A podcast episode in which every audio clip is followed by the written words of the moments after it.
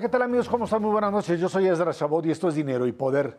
A ocho días de la invasión de Rusia a Ucrania, no cesan los intentos de Vladimir Putin por anexarse a esa nación, a su país, pese a que ya ha habido un diálogo entre ambas partes para, dicen, pues tratar de terminar con la guerra.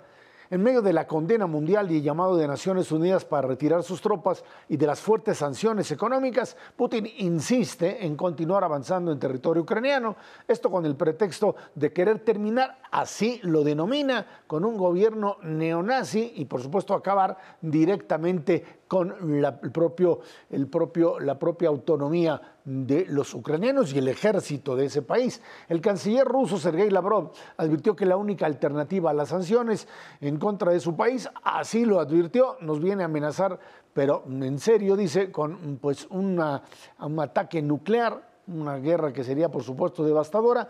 Y luego dijo que pues simplemente esto lo había dicho Occidente, así cambian un poco estos regímenes totalitarios de discurso, pero bueno, ahí está esto sobre la mesa.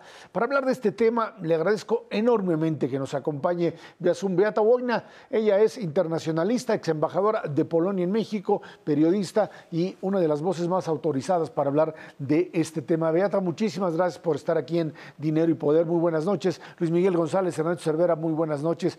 Beata, este es un conflicto que pues tiene que ver con eh, una visión rusa, una visión propia de un gobierno, de un eh, presidente, de un eh, país que sigue pensando en la reconstrucción de la Unión Soviética bajo un modelo no comunista, pero sí un modelo, digamos, de imperio, en donde lo que se trata es reescribir la historia y en donde Ucrania, como otros, otras repúblicas, no tiene cabida. Un poco en el fondo la idea es rehacer la historia, meter a Rusia otra vez en el espacio en donde tenga la capacidad de imponerse sobre Europa. ¿Cuál es el trasfondo de esta guerra?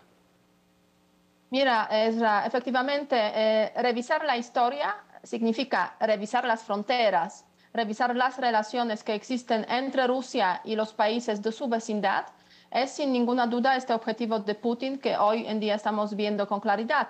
Lo hemos visto ya hace algunos, desde hace algunos años, eh, en la primera intervención en Georgia, por ejemplo, en 2008, en la ocupación de Crimea, 2014. Entonces podemos decir, se veía venir que hay ese expansionismo ruso y que está regresando este expansionismo ruso. ¿Por qué digo que está regresando?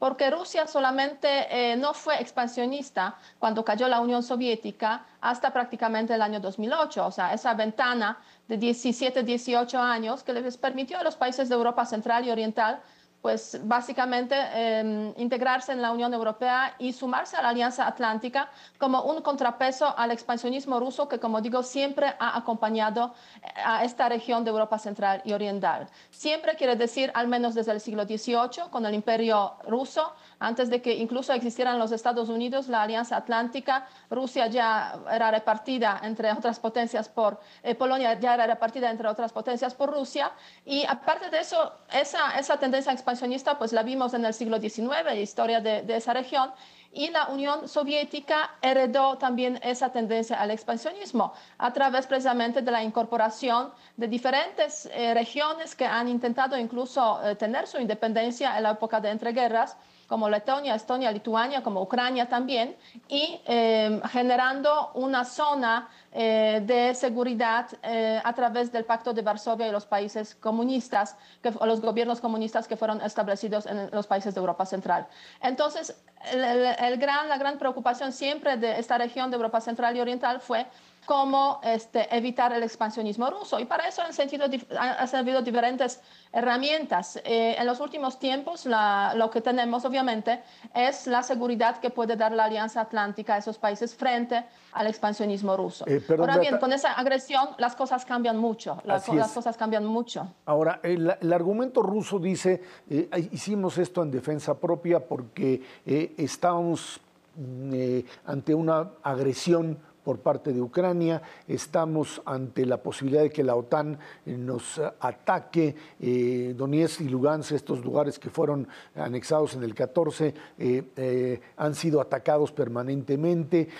hay una amenaza de la OTAN contra nosotros. Esta idea, esta construcción histórica de que la OTAN y eh, eventualmente los Estados Unidos y otros pudiesen atacar a Rusia. ¿Qué tan eh, real es esto en la mente también de un ejército que pudiese precisamente ver a Ucrania como un enemigo porque la invasión de Occidente hacia Rusia fuese real?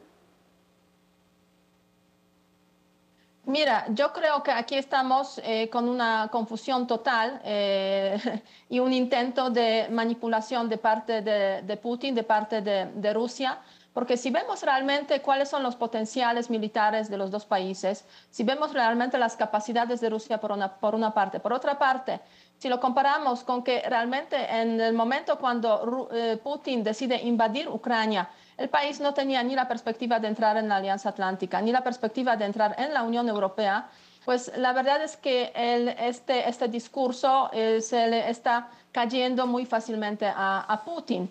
Eh, y, en ese sentido yo creo que lo que logró Putin básicamente es todo lo contrario eh, a sus objetivos. Quiso debilitar la Alianza Atlántica. Estamos viendo que la Alianza Atlántica está respondiendo, dando garantías de seguridad, digamos, a sus países de, Europa Central y Oriental a través del fortalecimiento del flanco oriental por una parte. Estamos viendo que también Ucrania ha solicitado pues en esos días accesión a la Unión Europea, igual que Georgia. Entonces, dos países que desde hace tiempo quieren escaparse de esa influencia, de ese peso, de esa mano dura de, Rusia, han solicitado su integración en la Unión Europea y hay posibilidades de que la Unión Europea diga, pues sí podemos empezar el proceso de negociaciones, que podría durar varios años, obviamente, pero que sería una señal, yo diría, muy fuerte que Ucrania nunca logró hasta ahora de parte de la Unión Europea, de que es un país que puede empezar las negociaciones con la Unión Europea. En ese sentido, en ese sentido yo creo que eh, el Occidente, la respuesta del Occidente fue muy, muy importante eh, y, muy fuerte.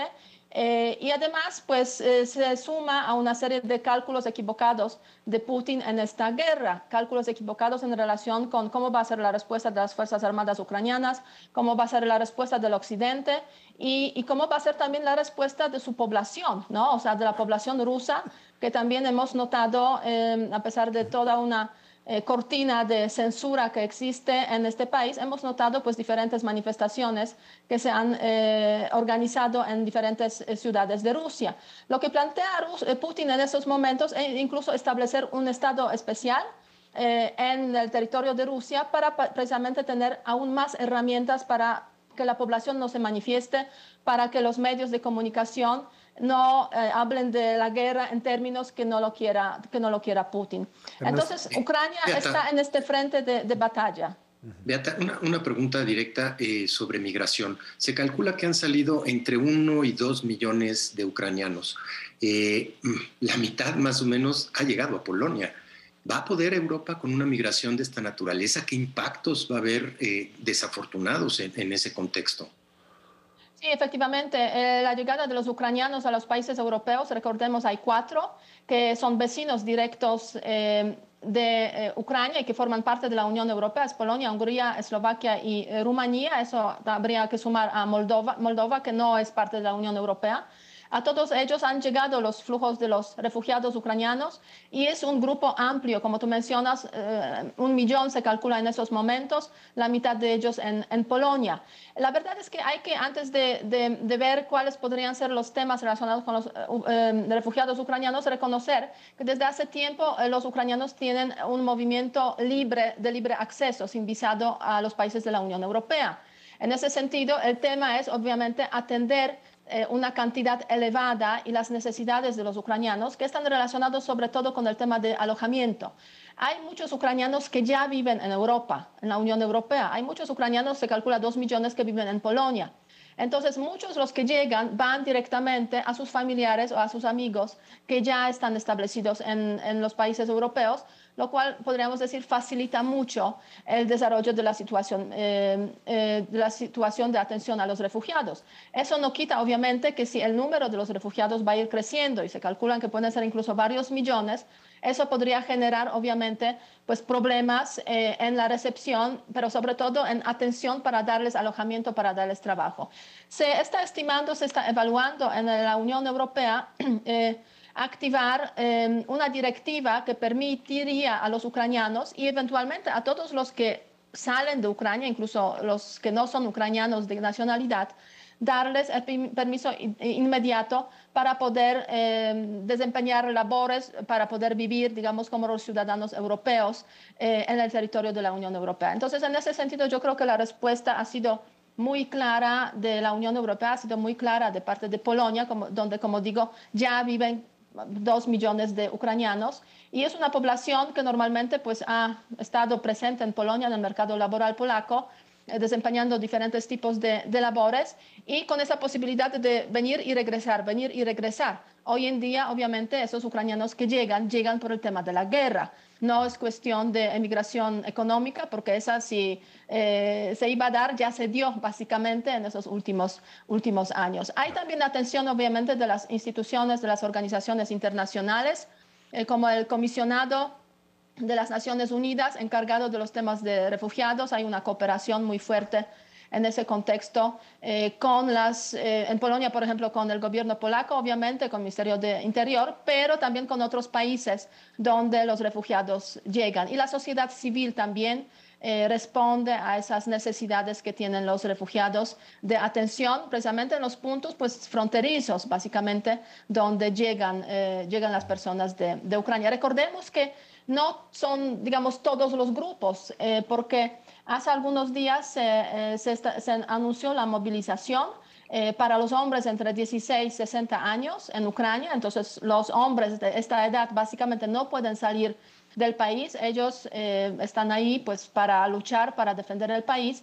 mientras que en el grupo de los refugiados, pues los que predominan son personas, mujeres, niños, obviamente, o hombres, digamos, fuera de, estas, fuera de este grupo de, de, edad. Entonces es un grupo también muy especial en ese sentido, sobre todo si hablamos de, de niños, ¿no? Y, y hay muchos que llegan obviamente con la documentación completa, pasaportes eh, completos, etcétera, pero hay, hay varias personas, niños que o sea, no llevan documentación, ¿no? Porque pues ha sido una salida en, varias situaciones, varios contextos, pues muy, muy rápida. E incluso pues hay personas que no necesariamente deben tener pasaporte porque tienen otro documento de identificación en su país, en Ucrania.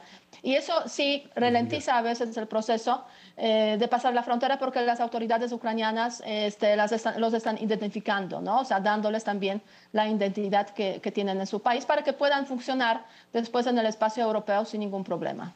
Bien. Eh, llevamos ocho días con esta nueva situación de guerra.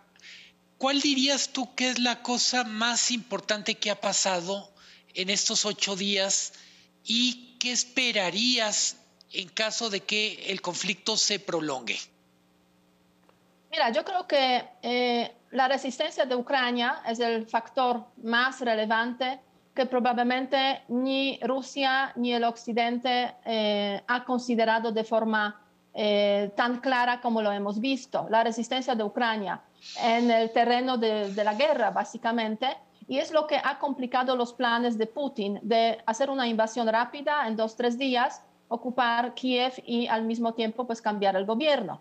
El objetivo de Putin sigue siendo el mismo, no cabe duda y va a hacer todo lo posible para lograr ese objetivo. Ahora, esos cálculos erráticos o erróneos que, ha hecho Putin en esa, en esa guerra, eh, pues también tiene impacto en la situación en Rusia. Y por ahí ya se está, ya se está eh, hablando con claridad. Eh, Putin tiene una guerra contra Ucrania, no cabe duda, pero cada vez parece más real que empieza a tener una guerra en Rusia. O sea, una guerra en sentido de, de saber controlar a la población de conseguir que realmente no haya tanta resistencia de la población frente a la guerra, por una parte, y por otra parte, pues hay un grupo importante de los empresarios, empresarios rusos que han manifestado también su descontento frente a las sanciones que han pegado, que están pegando mucho a ese grupo y están pegando mucho a la economía, a la economía rusa. Entonces, esa eh, acción militar que iba a ser eh, pues un ejercicio pequeño, relativamente corto, se está convirtiendo en un problemón para el mismo Putin. Y a raíz de eso, pues debemos preguntarnos qué tan eh, estable es el régimen de Putin y qué tantas probabilidades hay de que pues desde dentro eh, haya un cambio en este régimen. O sea, el régimen es fuerte, no cabe duda. Pero la verdad es que hay muchas fisuras que hay en este país, Rusia, hay muchas fisuras que estamos observando. Igual si vemos la Unión Soviética, cayó, se puede decir, casi de un día a otro, ¿no? O sea, casi no nos dimos cuenta, tomando en consideración esos 70 años eh, de la, de la Unión Soviética. Eh, entonces, a veces hay, hay asuntos que pueden, eh, que pueden aparecer debajo de la superficie y que se notan poco a poco, y yo creo que ese es el tema que estamos observando en estos momentos. Rapidísimo, Beata, ¿la amenaza nuclear es bluff, es realidad? La amenaza nuclear es una realidad y el Occidente está muy cauteloso para no generar no, provocación, eh, no generar situaciones que Putin podría percibir como una provocación y que le serviría para, pues de alguna forma, ir en la dirección eh, nuclear. Beata Bonia, ex embajadora de Polonia en México, muchísimas gracias por estos minutos. Muchas gracias. Vámonos a una pausa. Esto es Dinero y Poder.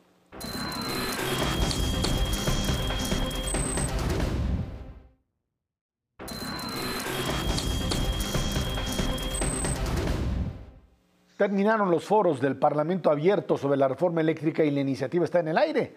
El gobierno de México espera que antes de que termine el primer trimestre del año ya estén aprobados los cambios, eso espera. Sin embargo, el PRI, que podría darle los votos a Morena para esta reforma, simplemente ha dicho que pues esto se va a discutir hasta después de las elecciones de medio término, o sea, las elecciones eh, del 5 de junio, en donde estaríamos pues disputando distintas gubernaturas de los estados.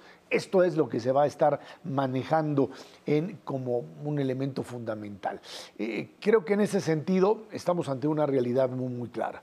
Estamos ante el hecho de que, pues en medio de este conflicto que ya platicamos, este conflicto entre eh, Ucrania y Rusia, o más bien Rusia frente a Ucrania, bueno, pues lo que sucede es que las sanciones aplicadas, el eh, clima de confrontación y el efecto inflacionario, que esto va a tener, meter el elemento reforma eléctrica con las condiciones en las que está y su confrontación fundamentalmente con Estados Unidos y Canadá, en algo que por supuesto preocupa a estos dos socios comerciales, pues nos va a añadir un elemento todavía mayor de tensión. Ya los datos que da Banco de México sobre crecimiento se van a la baja, los datos sobre inflación al alza y por supuesto en medio de esto esta reforma eléctrica estaría pues siendo verdaderamente un problema, un problema sustancial para poder instrumentarla en el corto plazo, más allá de lo que se debatió en estos foros, Luis Miguel.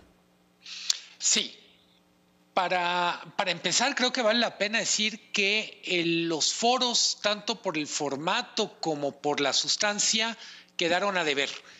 Es cierto que ahora, con la crisis geopolítica, estamos tratando de ver bajo otra luz la importancia de esta reforma o contrarreforma, pero lo cierto es que no necesitamos una crisis en Ucrania para entender por qué es tan importante esta discusión y yo diría una buena resolución de lo que se abrió.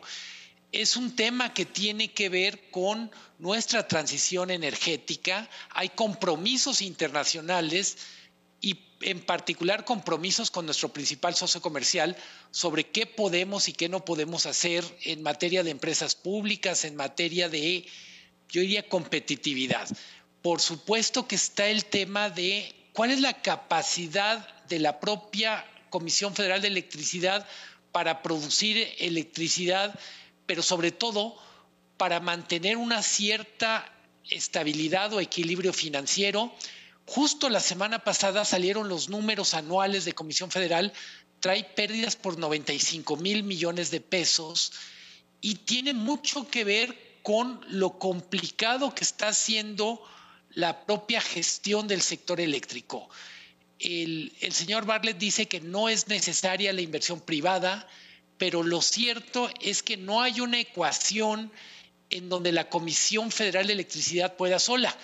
Tiene mucha razón, yo diría, el gobierno cuando dice hay indicios o hay anécdotas que permiten hablar de abusos de lo que estaba planteado en la reforma, pero ahí nos queda de ver en términos de sanciones. Si hay abusos, si hubo actos ilegales, pues que se sancione conforme a derecho. Y por otra parte, si de lo que estamos hablando es de un equilibrio o de un nuevo equilibrio entre el sector público y sector privado en lo eléctrico, este nuevo equilibrio requiere órganos reguladores y no necesariamente implica poner a la Comisión Federal como generador, como productor, pero también como árbitro de los propios asuntos en los que es parte en conflicto. Resto. Eh, francamente, a mí me pareció una farsa completa. La verdad es que si vas a discutir temas tan importantes vinculados con la contrarreforma eléctrica, pues eh, sí, evidentemente se tuvo o se debería de haber tenido discusiones de alto nivel en donde verdaderamente se discutieran eh, las implicaciones para los consumidores finales, las implicaciones para las empresas demandantes de energía en sus diferentes sectores, las implicaciones jurídicas de romper o no contratados de libre comercio eh, frente a otros países, porque no nada más es frente al TEMEC con Estados Unidos, sino también con el de la Unión Europea, por las afectaciones que se darían a diferentes empresas que ya proveen energía en nuestro país. Eh, yo diría, es bastante claro que eh, los argumentos no se discutieron. Eh, la mayor parte de los contraargumentos fueron descalificaciones, no puestos sobre la mesa para discutir ideas a profundidad. Y en ese contexto, a mí me, lo que me parece es un ejercicio inútil si es que lo que se buscaba era componer la ley o la propuesta de ley. A final de cuentas va a tener que haber otra discusión, como dice el PRI, a lo mejor es después de las elecciones, a lo mejor se da antes, pero por los tomadores de decisiones. Si nos empeñamos en tener un proceso binario en el que haya solamente dos posibilidades, una de ellas es no se le cambia ni una coma y se aprueba como tal, y la otra, eh, pues vemos qué se puede hacer en términos de lograr algo de lo que se propone sin tener una mayor afectación a México como país, al sector manufacturero en su conjunto, para nuestra competitividad, pues creo que estamos en un callejón sin salida. Eh, esa es la verdad de las cosas y tarde que temprano vamos a tener que llegar a discutir algo que efectivamente tiene una afectación importantísima, inclusive para la próxima, para la propia Comisión Federal de Electricidad. Simplemente es inconcebible tener un, un escenario en donde si ya tiene pérdidas, como decía Luis Miguel, de 95 mil millones de pesos, no se duplique o triplique la pérdida, como es el caso de Pemex, si es que se queda como monopolista en todo, en la generación, en la transmisión y en la distribución de electricidad.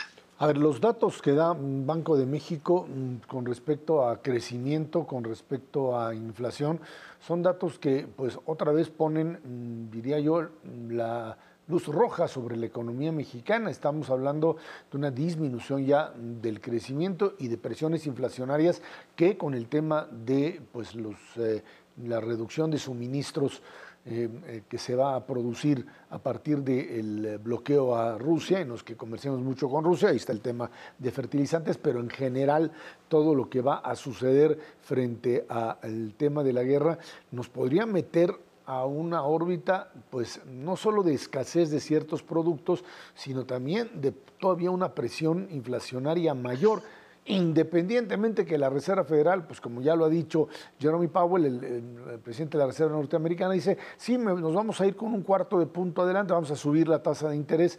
Esto parece que sobrepasa los límites de una política monetaria y nos estaríamos metiendo a un serio problema de abastecimiento y en donde el tema China, Estados Unidos, eh, México y por supuesto Europa estaría pues ahora sí que apostando a un escenario futuro muy incierto, Luis Miguel. Eh, creo que lo dices muy bien, Ezra.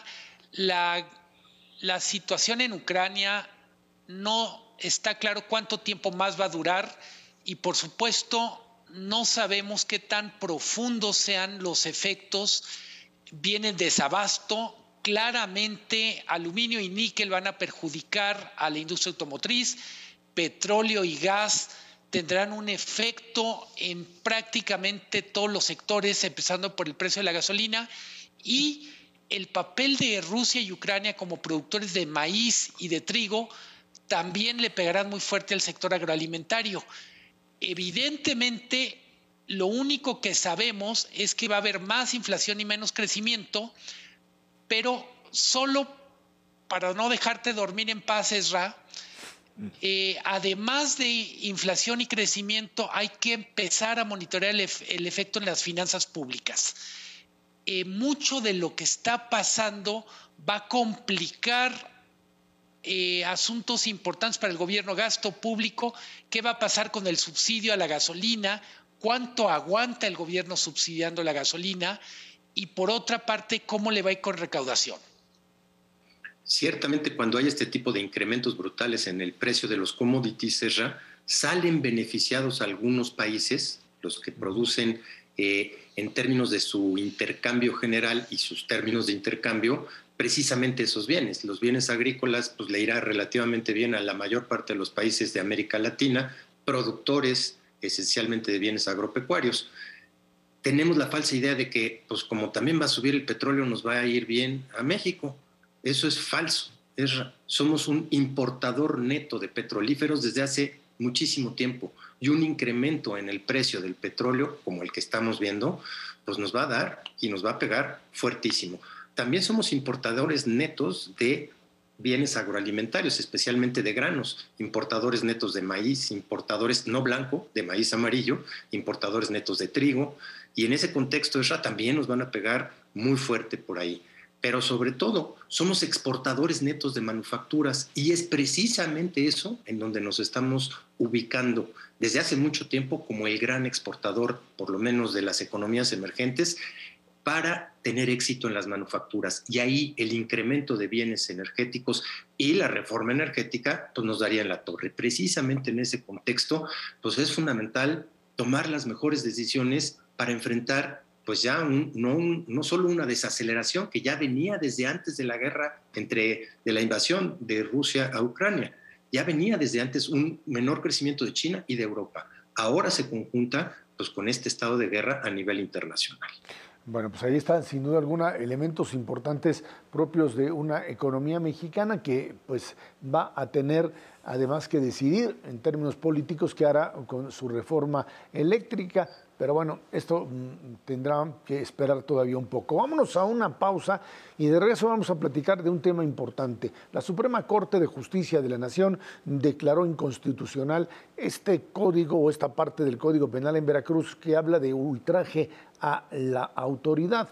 O sea, esta relación entre la manifestación de las ideas y la capacidad de las propias autoridades de enfrentar la protesta como tal cuál es el límite y en qué momento la autoridad pues tiene derecho incluso a levantar la mano y decir a aquellos que están protestando están violando la seguridad de la propia autoridad. Algo que la Corte dijo, por ahí no va, señor gobernador, y otro mm, por ahí en el Senado, Ricardo Monreal dijo, eso sí me gusta a mí. Vámonos a una pausa, esto es Dinero y Poder.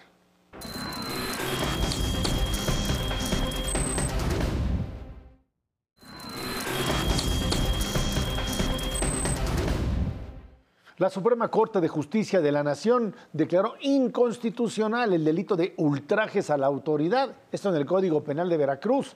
Diez de los once ministros argumentaron que se viola la libertad de expresión y la norma no explica con suficiente precisión las conductas prohibidas y las sanciones. Ordenó liberar a los detenidos mediante una sentencia de efecto retroactivo al 12 de marzo del año pasado.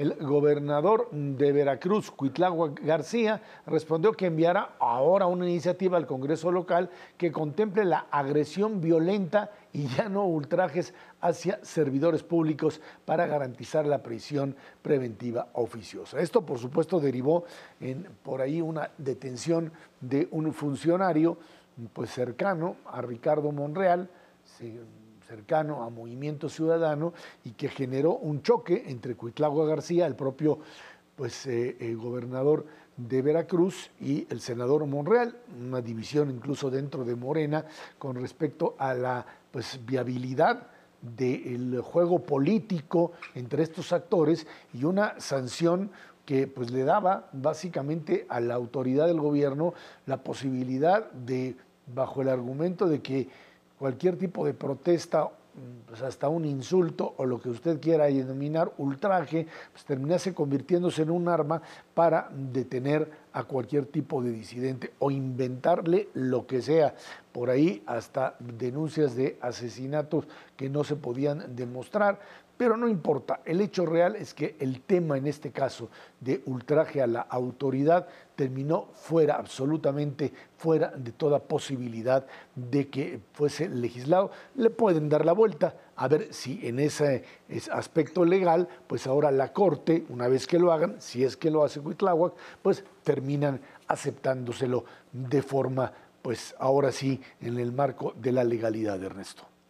Sí, la verdad es que hay que celebrar que la Suprema Corte de Justicia, en una mayoría pues, abrumadora, 10 a 1, eh, literalmente le canceló esta posibilidad al Estado de Veracruz y en específico al gobernador eh, de Veracruz, que realmente ha tenido, pues, eh, no solamente con, con, algunos políticos, sino con una parte muy importante de la prensa, especialmente la veracruzana, pues diferencias muy importantes. Y tener en la mano una espada de Damocles para decir, pues como lo acabas de especificar, Esra, este, me insultaste, te meto a la cárcel, eh, simplemente o, opinas diferente a mí y lo haces de manera airada, eh, o híjole, Esra, eh, podría caer dentro de esa definición, y ese es uno de los puntos fundamentales de la Suprema Corte de Justicia, la no definición exacta de lo que es ultraje, hasta la roque señal, por eso te pueden meter una cantidad de años muy importante a la cárcel en el estado de Veracruz. Y en ese contexto es un muy buen precedente para otras legislaciones estatales y un aviso también para el gobierno federal en términos de que al menos hasta el momento la Suprema Corte de Justicia está más a favor de la libertad de expresión que otras instancias que tenemos en el país, como puede ser la Cámara de Diputados o el sistema de, judicial fuera de la Suprema Corte de Justicia. Yo te diría es un muy buen punto y sobre el cual efectivamente le van a querer dar la vuelta, no me cabe la menor duda. Tendrán que pasar primero por su proceso en el Congreso, que lo pueden hacer relativamente fácil, y otra vez enfrentar, si es que así lo desea, la Suprema Corte de Justicia para si pasa o no pasa esta vez. Miguel. Eh, cuando uno reflexiona sobre este tema, lo primero que piensa es esta ocurrencia veracruzana duró mucho tiempo, hizo mucho daño y llegó muy lejos. ¿Cómo es que no se corrigió antes? Para quienes nos están escuchando, lo absurdo que es poder encarcelar a alguien, vamos a poner en el, en el extremo por insultar de feo modo a la autoridad. Eh, no quiero decir que sea lo óptimo en un asunto donde, en una sociedad donde todo funciona bien, pero evidentemente está el tema de la libertad de expresión, el, derecho al pataleo, como se dice, y por otra parte, lo rebuscado que es el mecanismo de, en este caso, del gobernador, para cobrar venganza sobre cosas que no le gustaban, de gentes que no le gustaban. Eh, qué bueno que intervino la Suprema Corte, pero yo insisto, ¿cómo es que duró tanto tiempo? ¿Cómo es que le costó la cárcel a algunas personas? ¿Le sigue costando cuando tendría que haber sido parado en seco? ¿Dónde está el grupo de asesores del gobernador que le puede decir, oiga, jefe, de verdad, por ahí no, vamos a hacer ridículo? Es que, eh, eh, Luis Miguel, eh, ahí entraríamos otra vez en esta idea de los gobernadores que terminan convirtiéndose pues, en virreyes. Parecería ser que pues lo fueron en el pasado. señores feudales, para hacer más, porque uno asume que incluso un virrey tenía contrapesos, estaba el famoso corregidor. Claro, tienes toda la razón. Eh, pero sucedió en Baja California, también acuérdate, con la famosa extensión del mandato, que la Corte otra vez le vino a plantear al gobernador que no podía hacerlo. Esta idea de que estos señores feudales hoy acotados, hay que recordarlo, acotados por un presidencialismo que pues eh, les ha dicho que no pueden porque les ha pues controlado el presupuesto, pero que pues entramos en una lucha básicamente no de equilibrio de poderes, sino de a ver quién es más poderoso para imponerse a una ciudadanía y no para, pues, eh, digamos, eh, encontrar un equilibrio entre el poder federal y el poder de los estados. Aquí parecería ser que de lo que se trata es, pues, de ver de qué manera el poder estatal se impone sobre una ciudadanía o a partir de un juego político propio de cada gobernador que tiene un interés particular y que a partir de ello pues le importa sorbete lo que pues pueda hacer con su propio aparato legal porque pues la ley se acomoda a lo que él quiere, Luis Miguel. Sí, mi punto es cómo es que este esperpento normativo duró tanto tiempo sin que lo hubieran detenido. Eh, coincido con Ernesto, qué bueno que tenemos la Suprema Corte, qué bueno que abrumadoramente lo rechazó, pero yo digo, esto duró más de un año, sirvió para encarcelar gente. ¿Cómo es que puede durar algo tan mal hecho, tan claramente contrario al sentido común? ¿Cómo es que puede nacer y permanecer perjudicando como si no hubiera, literalmente como si no tuviéramos Estado de Derecho? Y, aquí mi punto es que intervienen otros poderes. ¿Cómo es que desde la Cámara de Diputados no hubo un grito? Sí hubo un grito desde la de senadores y por parte de un solo senador, Monreal, efectivamente, pero pues como que nadie le hizo caso hasta que llegó a la Suprema Corte de Justicia. Y en ese contexto no están creados los mecanismos a nivel federal, pero mucho menos a nivel estatal, para separarnos de este tipo de decisiones y poder deslindar lo que efectivamente se separa totalmente del sentido común de pues, las barbarias como la que estamos viendo. Estoy seguro que en otras entidades de la República Mexicana también hay este tipo de barbaries, pero al menos pues, tratan de disimularlo un poquito en el contexto de no utilizarlo precisamente para sus propios intereses. Ahora, esta parte de, de los señores feudales, ¿desde cuándo viene? Pues viene precisamente desde que empezó la democracia en nuestro país, cuando el presidencialismo empieza a perder terreno precisamente frente a los gobernadores de cada uno de los estados. Y hoy es precisamente al revés, excepto en aquellos estados en donde hay una sumisión total al gobierno federal. Pero mira, aún así existen este tipo de poderes, de precisiones que puede hacer todavía la Suprema Corte de Justicia, aunque el Estado de Veracruz se identifique totalmente con el gobierno federal, me refiero al gobernador, y haga o trate de complacer al presidente precisamente con una decisión de esta naturaleza. Se ve, se ve todos los días en las mañaneras los ataques a la prensa, pero afortunadamente a nivel país no tenemos esta prisión directa por un ultraje, un no estar de acuerdo eh, con el presidente. Eh, yo coincido con Luis Miguel en el sentido de que no hay una instancia intermedia, o sea, entre una legislación estatal eh, tendría que existir, o de hecho puede existir, un tribunal estatal que debería de haberlo bloqueado, que debería haber sancionado internamente y desechado esa ley. Eh, pero la realidad es que si a nivel federal hablamos de una eh, tardanza, digamos, en dictaminar esto, la verdad es que dentro de los estados la división de poderes pues parece inexistente.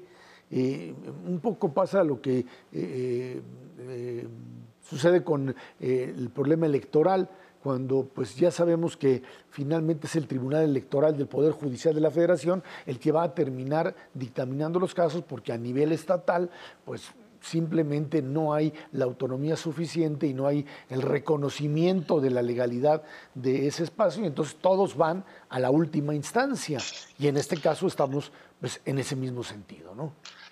Sí, para mí lo que es preocupante es la, insisto, me gusta lo que hizo la Suprema Corte, pero digo, me parece un, un, organismo sobrecapacitado para darle clases de derecho básico a un gobernador. O sea, es, de verdad tiene que ocuparse la Suprema Corte de esto porque, pues básicamente porque el gobernador no hizo su tarea. Es que no hay, Luis Miguel, un espacio. ¿Quién le tendría que decir al gobernador que no? Un tribunal estatal.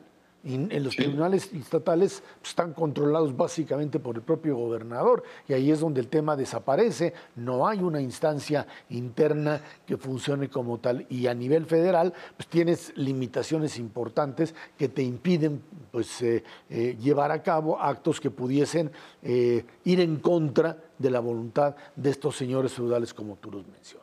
Bueno, pues ahí está el tema, nos da todavía para seguir analizando. Vámonos a una pausa y de regreso platicamos con usted sobre un tema que tiene que ver con presupuesto y con política, decidir a dónde se va el dinero. La SEP tiene que cerrar escuelas de tiempo completo porque dice que tiene que dedicar el presupuesto a otros temas, o sea, al funcionamiento de las propias escuelas. ¿Qué pasa con el tema presupuestal? Es un asunto de prioridades, es un asunto de reconstrucción de escuelas. ¿Por qué el presupuesto está tan limitado o qué pasó con la estructura escolar, durante la pandemia? Esto es Dinero y Poder.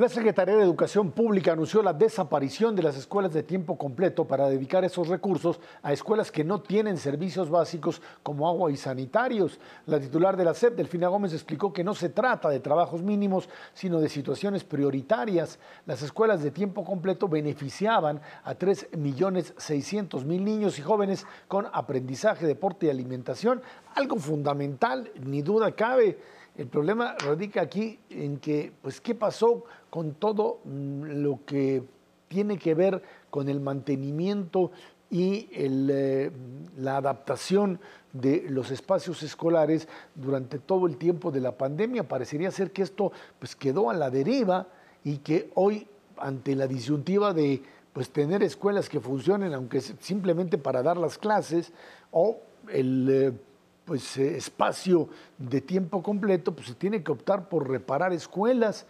El presupuesto escolar, el presupuesto es grande, pero parecería ser que estamos ante un tema que pues eh, debería de dársele mayor prioridad porque el tema de escuelas de tiempo completo eh, es sin duda alguna un instrumento que le permite a las familias pues funcionar, ser funcionales como tal y al mismo tiempo brindar a los jóvenes espacios para que no estén pues al borde de eh, algún tipo de eh, grupos criminales o enfrentándose a grupos de crimen organizados que cuando están fuera de espacios, digamos, protegidos, son fácil eh, presa de ellos. Y creo que en ese sentido el concepto de escuela eh, tiempo completo trataba de cubrir todo este escenario.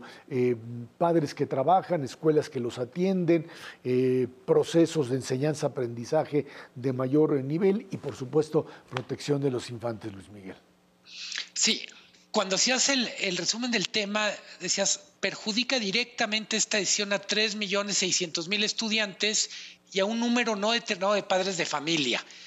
y para ponerlo en contexto, los perjudica en un momento que para una familia promedio la inflación, la pérdida de capacidad adquisitivo, pues está literalmente en la mesa. Eh, el tema de por qué se toma esta decisión, yo diría la primera explicación de la Secretaría de Educación nos queda de ver. Eh, ¿Cómo es que llegamos al punto en que se tiene que optar por tener que cancelar entre dos buenas cosas. Evidentemente está bien complicado decir, bueno, le ponemos agua, agua eh, corriente a una escuela, eh, le damos la infraestructura básica para operar o le damos o mantenemos vivo un programa que además ha sido evaluado muy favorablemente por la UNICEF, por la UNESCO, por el Coneval.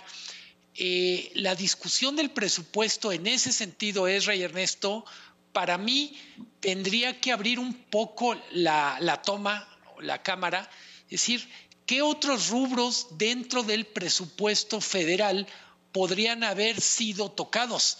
Yo insisto, yo no quiero que las escuelas dejen de tener agua potable, drenaje o infraestructura básica para mantener vivo el programa pero creo que se podrían las dos cosas y en dado caso haber hecho una revisión sobre presupuesto en otras instancias de gobierno. Ahí me parece que estuvo el problema. ¿Cómo llegamos al punto que tenemos que optar entre esta, literalmente entre la mala y la peor? Yo creo que está un poquito antes, ¿eh, Luis Miguel? O sea, cuando no tienes un plan de a dónde quieres llegar, todo te sale mal. Y esa es la verdad de las cosas. No lo tienes en salud y cierras y tocas diferentes instancias y tienes que clausurar hasta las compras de medicamentos. No lo tienes en el sector energético y estás despilfarrando más de 300 mil millones de pesos a Pemex y 100 mil millones a la CFE. Obviamente no lo tienes en materia educativa y empiezas pues eh, haciendo barbaridades como cerrar las guarderías, que tiene que ver con la parte social, y luego pues no tienes objetivos claros y definidos, no tienes metodologías específicas y programas para cumplir con esos objetivos y luego pues tienes que estar buscando cómo tapas los hoyos cuando tienes un programa de austeridad que va mucho más allá de solamente ahorrar recursos, que va literalmente ahorcando programas específicos en todos los sectores de actividad. Y llegas precisamente a este tipo de aberraciones en donde tienes que quitar uno de los programas pues más exitosos simplemente porque no hay un criterio para decir qué es, como tú lo acabas de decir, eh, eh, qué es más importante, el agua o, la parte sanitaria o el programa completo en donde se le daba de comer a los niños y hacían ciertas actividades que los alejaban de las calles para no ser reclutados, como dice Ezra, por las mafias organizadas en este país, o el Internet.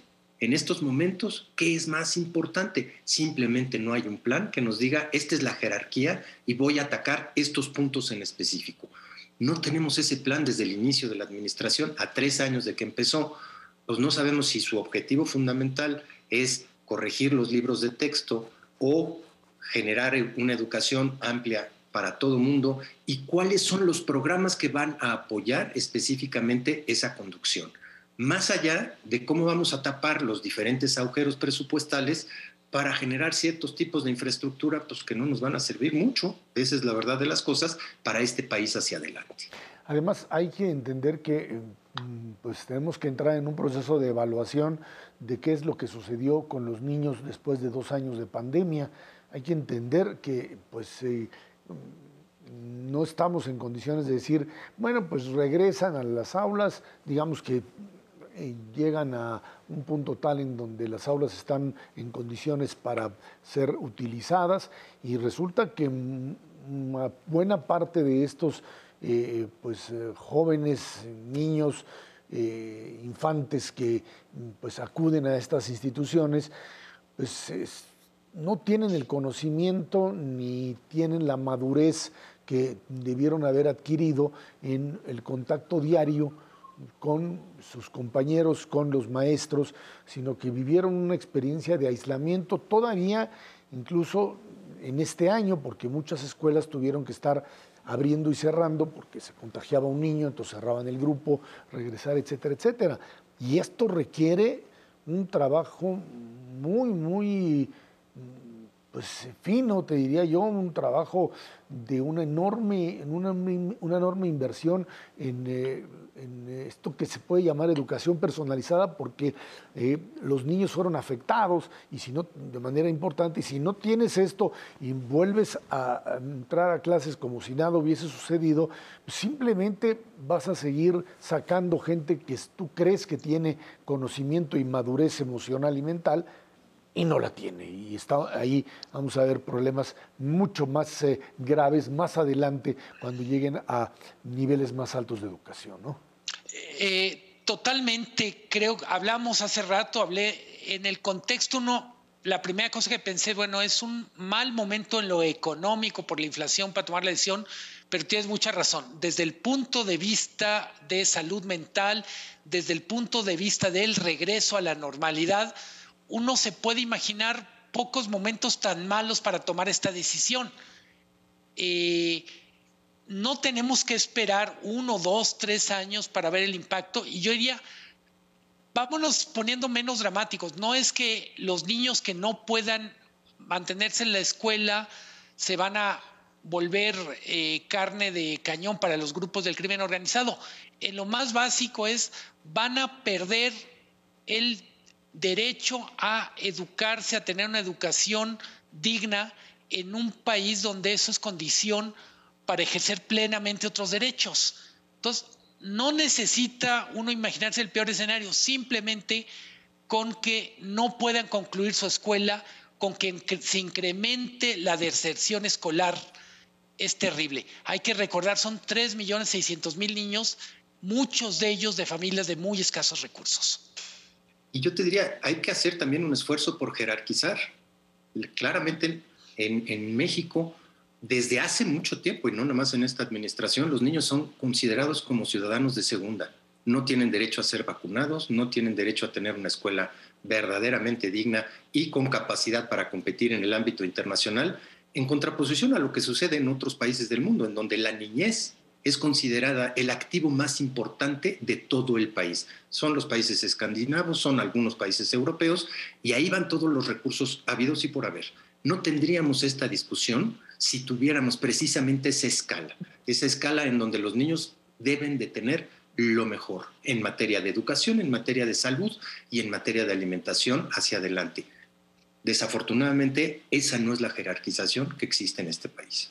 Bueno, pues ahí está. Este es el escenario a nivel nacional y hemos platicado también el internacional en un mundo cambiante y con los riesgos que hoy se presentan. Muchísimas gracias, Luis Miguel González Ernesto Cervera. Gracias a usted que nos ve y nos escucha todos los jueves, 10 de la noche, por el 11, Dinero y Poder. De nuevo, muchísimas gracias y muy buenas noches.